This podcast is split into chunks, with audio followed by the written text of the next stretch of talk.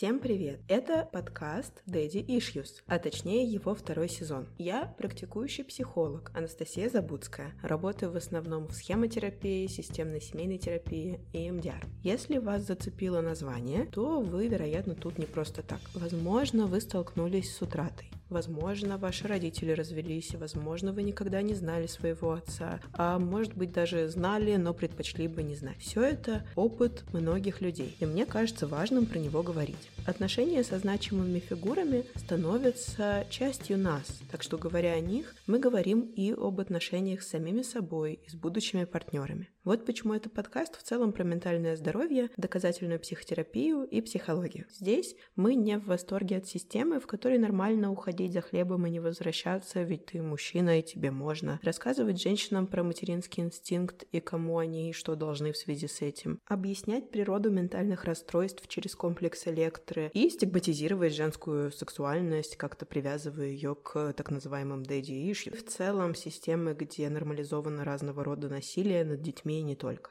В этом сезоне будут эпизоды, посвященные сепарации, психиатрии, травме, теме утраты. Мы еще почитаем форумы и, как всегда, будем вместе недовольны мифам, легендам и прочим сказкам на тему ментального здоровья. Давайте начинать. Ура! Вы включили выпуск про сепарацию. Это первый выпуск нового сезона, и вы можете спросить, чем новый сезон будет отличаться от предыдущего. Я скажу тем, что жизнь идет дальше. Мне даже сейчас кажется, у меня какой-то голос грустный по сравнению с тем, как он раньше звучал в подкасте. А в любом случае, пара новостей про мою жизнь. Я переехала. Теперь я живу на, так скажем, острове любви, а именно на Кипре. Можете сообщить, если вдруг вы тоже. За это время я почти закончила переподготовку на клинического психолога с обычного психолога и также обучилась EMDR или ДПДГ. Возможно, посвящу этому какой-то эпизод. Это такой подход, а, занимающий какую-то часть моих мыслей в последнее время.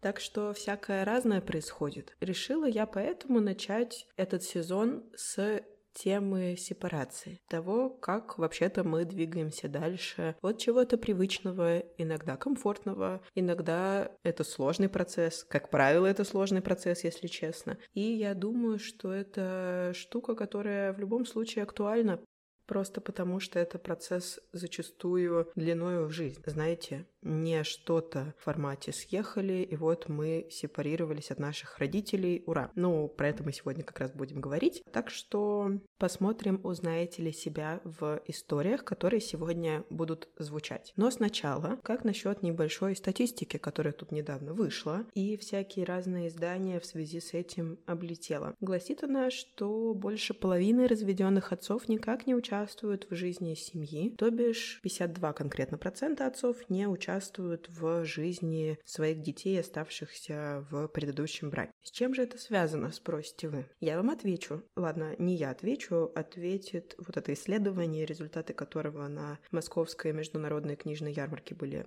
оглашены. С чем же связана, да, эта история? С тем, что в 33% причиной является нежелание самого отца, его смерть в 15%. Окей, ладно, нет вопросов. Или позиция матери или ребенка это 7%. Семей же, где отец принимает участие в жизни ребенка, что логично 48%. Как же это выглядит? В 31% э, дети получают деньги или подарки. В 19% речь идет про какие-то частые встречи, в 12% о регулярных звонках и в 11% участие во всех важных решениях. Дальше приводятся данные про то, какие регионы являются лидерами по частоте разводов, в целом сколько людей разводятся, женятся и какие прогнозы на этот счет есть. Что мне больше всего понравилось, это то, что Минтруд прогнозирует прогнозирует снижение рождаемости до 2024 года. Интересно, почему? Ума не приложу. Окей, э, все это безумно интересно. Решила вас ввести в курс дела. Знаете, вижу чего-то про отцов. Сразу же приношу на всеобщее обозрение. Хорошо, мифы про сепарацию, я думаю, станут основой для сегодняшнего выпуска. Миф, мое мнение и между делом ваш опыт. С моими комментариями. Не просто так же его рассказывать. Миф первый. Сепарация — это универсальный процесс, который для всех проходит плюс-минус одинаково. Мне кажется, это не то чтобы какой-то миф, но то есть если вы на секундочку задумаетесь над этим, становится понятно, что, скорее всего, так не работает, и э, черно-белых вещей в жизни не так уж и много. Но все равно это может сидеть где-то внутри, когда мы сравниваем, например, свой опыт с опытом других людей. Что может влиять на процесс сепарации и уже делать его не одинаковым для разных людей? Ну, начнем с культурного контекста. Во-первых, специфика российских семей состоит в, ну, зачастую довольно большой зависимости от родителей. Что имею в виду? Довольно обычным, особенно в Советском Союзе, да и сейчас остается проживание молодых людей совместно с родителями. Соответственно, соответственно, а, возникает штучка про такой, ну, знаете, дефицит опыта отдельного проживания, что может препятствовать сепарации, формированию собственных ценностей и взглядов на жизнь. Вспомните Вспомним сериал «Воронины». Как вы думаете, Костя сепарирован или не очень? Больше скажу, знаете, штучки про называние тещи или свекрови словом «мама», тесте свекра словом папа. Я думаю, что эта информация, если ее вывести в область какого-то осознания, может просто быть классным шагом задуматься, а как это на меня, интересно, влияет. Я вообще э, замечаю какие-то проявления этого или нет. Может быть, обнаружите для себя что-то интересное. Следующий момент — это количество детей в семье ваших сиблингов. Не забудьте послушать эпизод про сиблингов. Но здесь, я думаю, довольно понятно, что если ребенок в семье единственный, ниточки, которые привязывают его к семье, проживанию в родительском доме буквально, они ну, такие довольно плотные канаты, может быть. И эти же канаты подводят нас к еще одной особенности. Если в семье наблюдается такая особенность, как парентификация, что это такое? Вспоминаем, это особенность семейной иерархии, в которой как будто бы родителям скорее становится ребенок, заботясь о своем родителе, иногда принимая решения, иногда будто бы спасая его от чего-то, например, от зависимости или каких-то трудностей в отношениях с, например, вторым родителем, становится таким другом, подружкой своему родителю, вместо того, чтобы быть в позиции ребенка. Это те штуки, которые, ну, вообще-то довольно сильно связывают, вгоняют в ситуацию слияния. И тогда, если это привычная ситуация, в которой вы всегда существовали, думаю, довольно понятно, что выпорхнуть из родительского гнезда чуть более сложно. Или не чуть. Еще одна загвоздка – это отношения между родителями. Расскажу поподробнее. Как и у червяка, так и у семьи есть то, что называется жизненным циклом. Ну, то есть, с чего начинается, чем заканчивается. Червяки это, вероятно, не очень интересно, а вот семья уже ближе. И здесь имеет смысл что сказать, что есть целый этап в жизненном цикле семьи, который иногда называют стадией опустевшего гнезда. Он подразумевает, что дети, птенцы, собственно, выпархивают из родительского гнезда и мы тут, конечно, смотрим на детей, потому что, вероятно, слушая этот выпуск, мы в их позиции находимся. Но родители так-то на другом конце трубки остаются куковать в своем гнезде. Иными словами, чем-то надо заниматься, как-то заново выстраивать отношения, как-то находить вообще о чем поговорить, если, например, до этого активно решались проблемы ребенка, только что там какое-нибудь поступление активно обсуждалось, все за это переживали, в общем, были объединены чем-то. Паре, семье важно быть вокруг чего-то объединенным. И самое время на этом этапе оказывается для родителей выстраивать свои отношения по-новому. Это чем-то похоже на то, как это было там годами ранее, когда пара только сошлась, еще не было детей, они еще не родились. И вот вдруг бац, и спустя десятки лет, так скажем, нужно как-то снова, ну, притираться по-своему друг другу.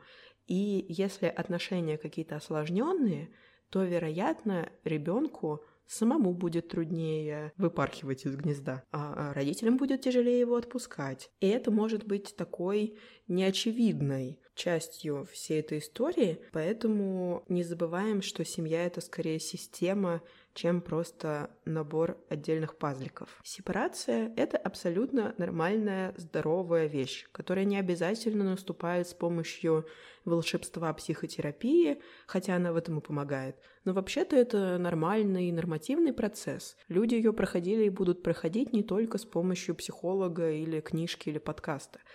Нет, это нормативный кризис. Собственно, этапы в жизненном цикле и вот этот этап опустевшего гнезда — это моменты, когда семья должна прийти к какому-то новому результату. Должно получиться что-то новое, чего раньше не было, а именно здесь как раз способность ребенка существовать самостоятельно и способность родителей э, быть в паре по-новому, чтобы это как-то вообще работало. Вот он будет прекрасный результат. Это нормально. То, что здесь происходит кризис, сложность, поиск чего-то нового, это обычно сложно. Это окей. Поэтому, если вам кажется, что у вас как-то недостаточно гладко все это проходит, ну, это не должно, в общем-то, пройти прям идеально гладко. Это вовлекает сколько людей за раз, сколько эмоций за раз, сколько привязанностей за раз. Конечно, возникнут сложности. Ну, это нормально. Одной из самых известных таких концепций и теорий, связанных с темой сепарации, является концепция Хоффмана – она еще в прошлом веке была сформулирована, и идея в ней основная кроется в том, что в психологической сепарации можно выделить четыре таких подтипа, подпункта. Это эмоциональная сепарация, то есть независимость от поддержки и одобрения родителей. Аттитюдная так называемая сепарация, наверное, ее можно также назвать ценностная, то есть свобода в формировании собственного мнения о каких-то моментах вообще реальности мира, в котором мы живем. Это конфликтологическое, разрешенные конфликты с родителями, отсутствие ярко выраженных таких э, негативных эмоций, которые там постоянно возникают, собачатся, выяснять отношения. И функциональное. Это способность самостоятельно принимать решения, свободный выбор какой-то вообще иметь в этой жизни, что хочу, куда иду, как функционирую. Он также говорит о том, что можно поделить процесс сепарации на внешнюю и внутреннюю. То есть к внешней будет относиться вот финансовая безопасность и независимость, отдельное проживание, какое-то по жизни занятие, там, учеба или работа. А внутренними будут ответственность, самостоятельность. Дальше куча слов с приставкой «само», там самоэффективность, самоуверенность, э, в общем, все вот эти штуки про то, что мы красиво назовем опорой на себя. Э, логично. Внешнее что-то, что можно снаружи оценить, внутреннее, что придется уже там обращаться к каким-то более сложным конструкциям, чтобы понять, есть у человека это или нет. Ну или научиться мысли читать. Так что эта концепция опровергает очень-очень такой устойчивый, крепкий, известный миф, что сепарация происходит, когда человек переезжает. Возможно, все, что я говорила до этого, рассуждая про первый миф, что сепарация там для всех одинаковая, я даже капельку будто бы следовала этому мифу, потому что я говорила о том, что если парентификация сложно съехать, если единственный ребенок сложно съехать, правда, проникает эта штука в сознание, что сразу хочется говорить съехать, съехать, съехать, наша цель съехать.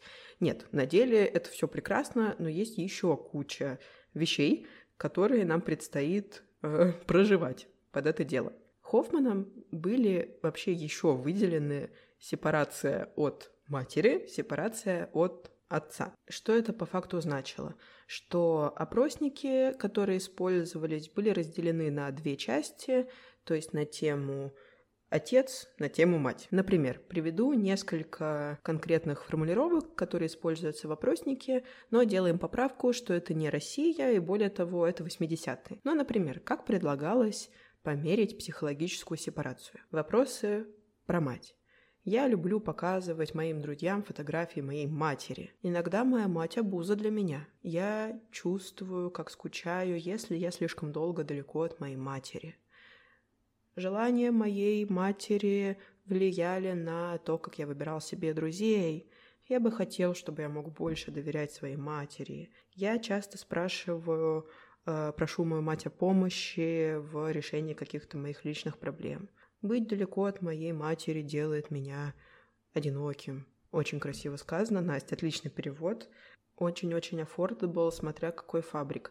А, извините, перевожу на ходу. Ну и примерно такого характера вопросы также встречаем про отца. Задаются они отдельно, половинка мать, половинка отец. Чего обнаружили?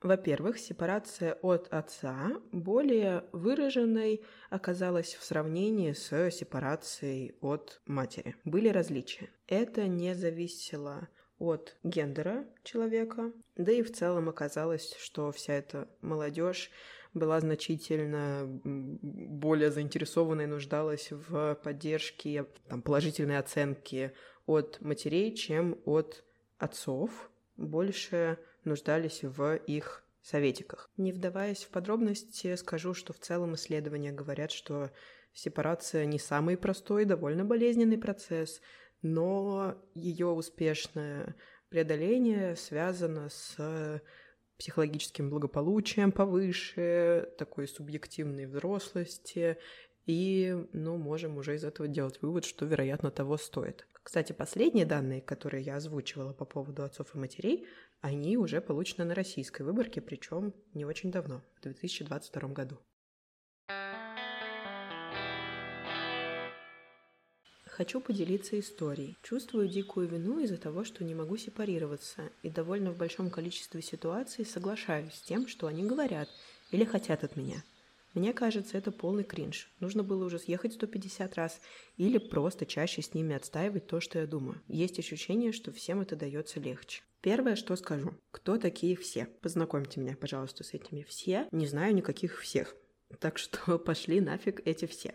Я что-то не слышала про таких людей, кому это э, легко дается. Предлагаю задуматься над тем, были ли ситуации, где вы все же действовали иначе, не соглашаясь с родителями благодаря чему это получалось. Я практически на 100% уверена, что такие ситуации были. Наверняка что-то найдется. Подумайте об этом и порефлексируйте. Могу предположить, что в каких-то местах можно найти разницу в безопасности по крайней мере, воспринимаемой безопасности для вас в этой ситуации. Ну, то есть, чем ситуация безопаснее, тем проще там пойти на конфронтацию. Чем она менее безопасна, тем это сложнее. То, что я скажу дальше, возможно, у кого-то вызовет э, вопрос, а вы точно психолог? Ну да, я точно психолог, и моя задачка нормализовать и рассказать, что вообще-то не все процессы происходят по учебнику. А это часть реальности, в которой мы живем, так что я рада выступить таким агентом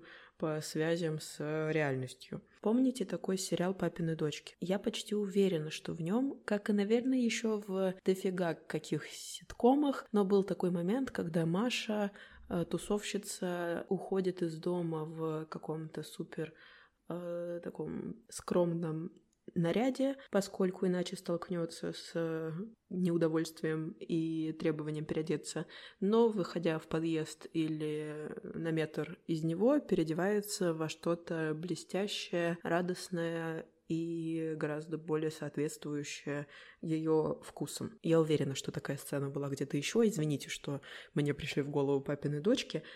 Ну так вот, мой вопрос к вам. И что? Ну ладно, в плане это часть жизни. Вы не обязаны делать так, чтобы вы обязательно могли выйти из дома в ваших блесточках. Если всем будет проще, можно выйти из дома в скромном наряде, а потом переодеться в блесточки. Вот. Надеюсь, метафора понятна. И еще, что бы я предложила, так это подумать над следующим шагом, что могло бы быть следующим шагом в вашем процессе сепарации? Как вы это видите? Это может быть что угодно. Это не обязательно должно быть э, что-то гигантское. Да, может быть там потихонечку устраиваться на работу, на подработку, обеспечивать финансовую подушку, возможность, ну, действительно съехать. А может быть, это уехать на неделю пожить у подруги, посмотреть, как это на вас влияет. Может быть, просто в чем-то, казалось бы, небольшом не согласиться за кухонным столом. Но помните про то, что я сказала о безопасности. Следующий миф, о котором я бы хотела поговорить, это то, что есть дедлайн сепарации. Причем зачастую люди, я опираюсь на мою практику, видят два варианта этого дедлайна. Попробуйте сейчас, возьмите секундочку, предположите, что это за цифры. Итак, это 18 и 20 лет. То есть, если к этому моменту не произошло что-то, что вы для себя называете сепарацией, то это вызывает э, вину и стыд. Ну, скорее стыд. А мне кажется, что это какие-то абсолютно магические цифры в плане того, что нереальные это цифры единороги, я бы так их назвала, потому что люди, которые действительно могли бы таким похвастаться, у меня ни в практике, ни в реальной жизни таких не было. Возможно, это какое-то проявление, такой симптом, знаете, парадигмы успешного успеха и того, что кто-то съехал в Москву-Сити или в Дубай в 16 и в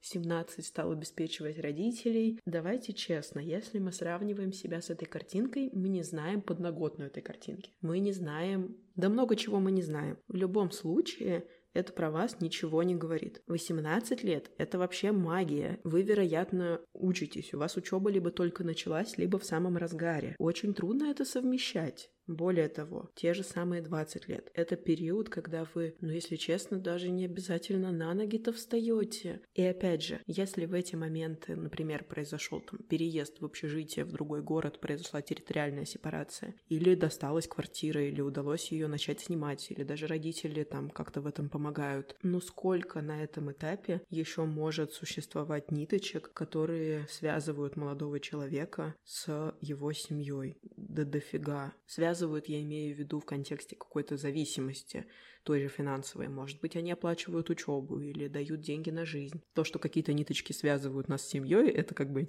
ничего плохого в этом нет. Замечательно. Если нам эти ниточки комфортные с обеих сторон, они всех устраивают, так я что, предлагаю их перерезать? Нет, конечно. В общем, давайте оставаться, ну, как бы в каком-то контакте с реальностью, да, с планетой Земля, и помнить, что, ну, это какая-то гигантская привилегия зачастую иметь возможность никак не быть связанным против своей воли с семьей вообще по жизни и в этом возрасте. Ну, нет. Плюс, окей, опять я начала брать вот эти внешние критерии сепарации, Вспоминаем про внутренние. Для того, чтобы у человека была какая-то опора на себя пресловутая, наверное, нужны для начала какие-то опоры во внешнем мире, которые были бы отличны от опор на семью и родителей и на их там помощь. Для этого вообще тупо время нужно, психика там продолжает развиваться, все такое. Это период, когда больше всего знаний, вероятно, получает человек. И на этом этапе очень много всего происходит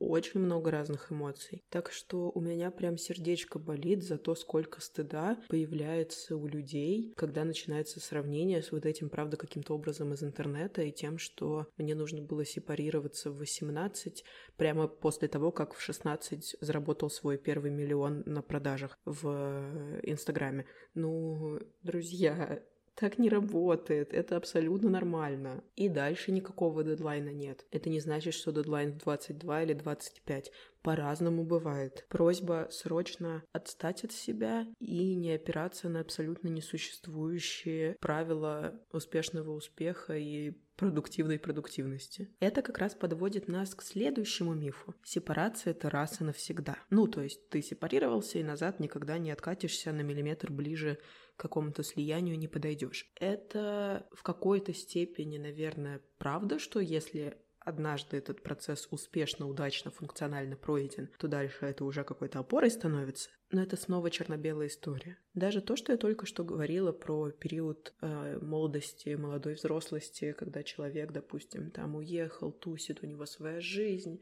какой-то, я не знаю, мне приходит там студенческий образ просто с блестками и посвятами. Это же не значит, что потом в жизни ничего не изменится, что не будет новых отношений, новых поворотов, новых сложностей, что у вас в жизни, что у родителей. Все на свете может быть.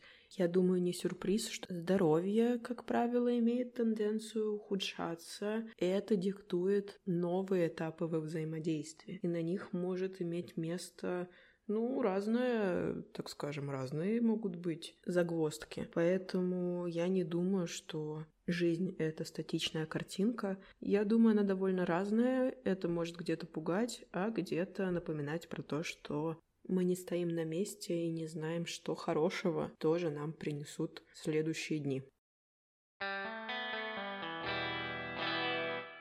С началом второго сезона я хотела бы напомнить вам, что есть потрясающая возможность подписаться на мой Boosty. Это платформа, которая позволяет донатить вашим любимым создателям контента, а нам, то есть создателям контента, делиться какими-то дополнительными штуками, эксклюзивными специально для этой платформы и тех, кто нас поддерживает. Мой Boosty — это платформа, где я публикую разные практики, которые требуют голосового внешнего сопровождения. Ну, одним словом, практики осознанности, светские медитации и так далее. Таким образом, вы уже знакомы с моим голосом, кто-то даже считает его приятным, так что это может быть классной возможностью начать пробовать техники, которые до этого вам не давались, так как здесь будет опора возможность воткнуть наушнички и делать то, что я вам говорю. Там будут появляться выпуски чуть раньше, чем на официальных платформах, и я буду делиться дополнительной информацией к тому, что рассказываю в самих эпизодах подкаста. Ну и честно скажем, если вы не очень настроены на то, чтобы делать практики, что очень жаль, но просто хотите поддержать мою работу, я буду очень благодарна за вашу поддержку. Ссылка на мой Boosty будет в описании эпизода.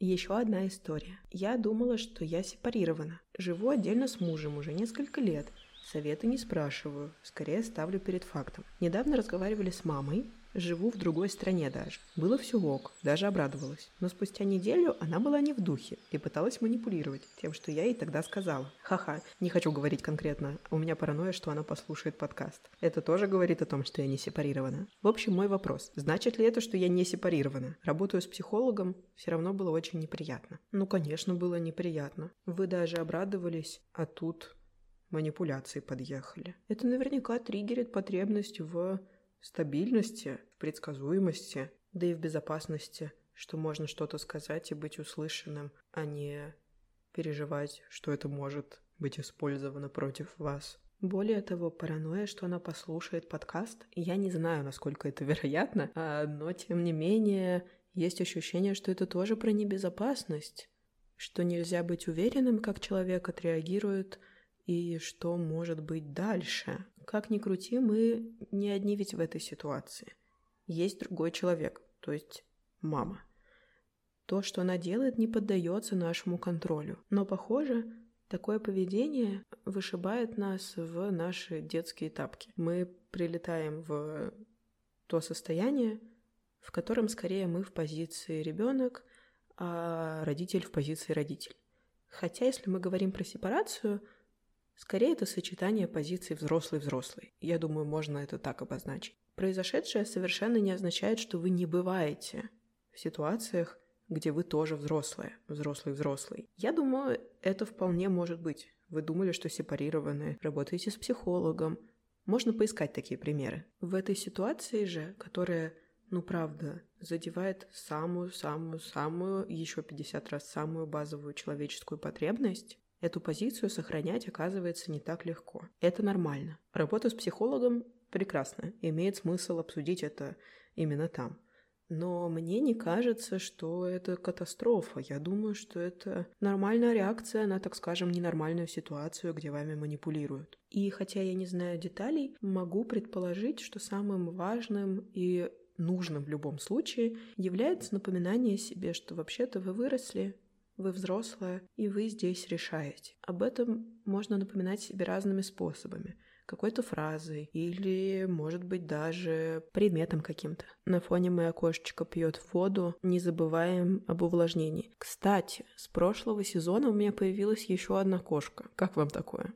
Теперь у меня их три. И всем этим составом а, мы переезжали на Кипр.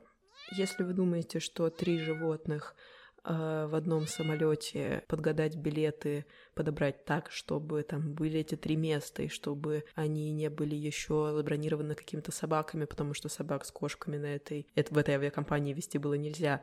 В общем, если вы думаете, что все это очень легко, я бы так не сказала, но если хочется, все возможно. Так что я счастлива, что пушистики здесь со мной. Но это все очень интересно. Э, они от меня совершенно не сепарированы.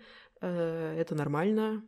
Мы так-то в ответе за тех, кого приручили. Еще один миф. Нельзя чувствовать вину, это здесь неправильная эмоция. Так, рассказывайте, где это написано, где прочитали, где такой запрет на эмоции у нас содержится – я предлагаю выкинуть это, где бы это ни было написано, потому что, ну, приплыли, да, что у нас еще нельзя чувствовать? Может быть, страх, там, нет, еще чего, радость нельзя, гнев. Запрет на эмоции вообще очень любопытная штучка. Она не работает просто потому, что устройство наш такое, что в нас вшиты эти эмоции. Бэкэнд наш их содержит, мы не можем как бы без них. Так что интересная такая, да, теория, что там нельзя и можно чувствовать.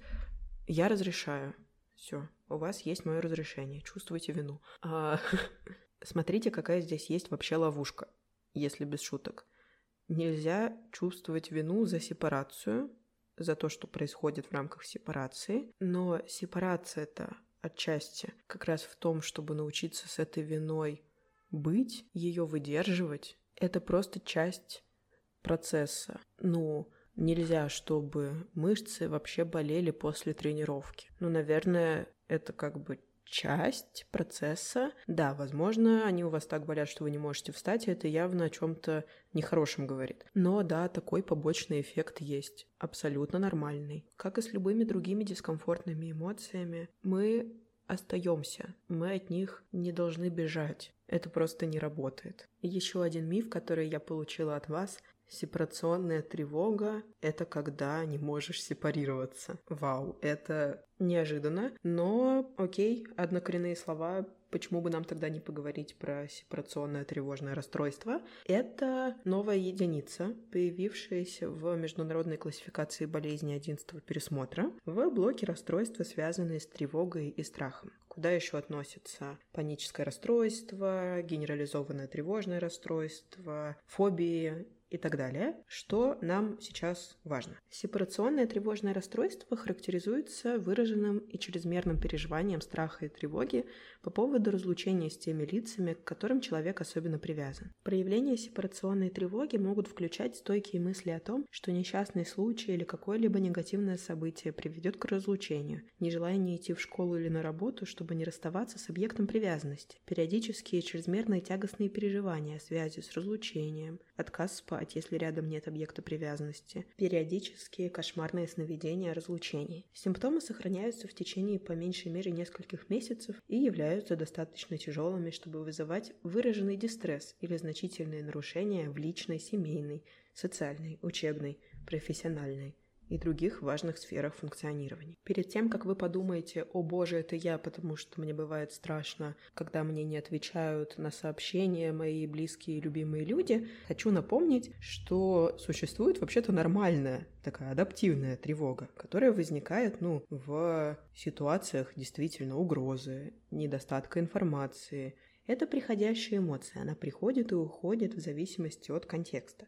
Она не нарушает глобально деятельность человека и поддается произвольному контролю. То есть в целом можно ее регулировать, более-менее это возможно. Естественно, она приносит чувство дискомфорта и напряжения, и неприятные предчувствия. Так что не каждая тревога — это какая-то страшилка и патология. Но если у вас есть сомнения на этот счет, конечно, я очень рекомендую вам обращаться к специалисту за качественной диагностикой. Под конец выпуска, мне кажется, пора ответить на вопрос. А звучит он так. Совет тому, кто хочет съехать из дома.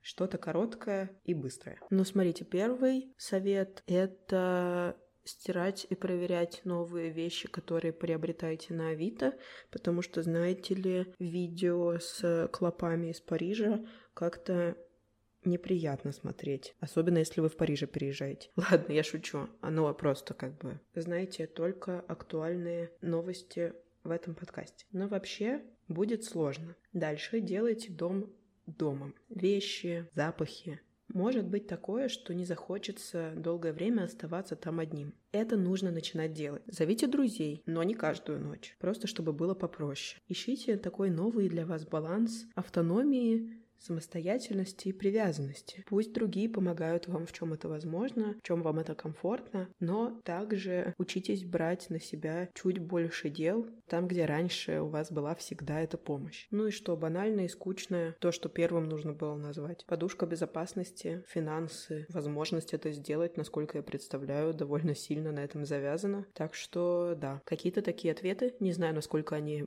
быстрые, но это то, что пришло в голову.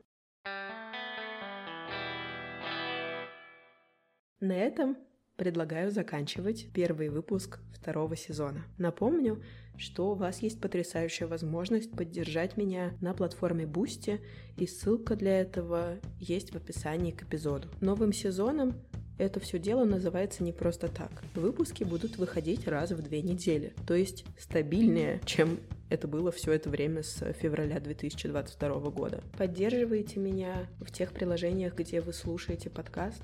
Буду очень благодарна вам за лайки, комментарии и вообще обратную связь. Мои соцсети также можно найти в описании эпизода. До встречи!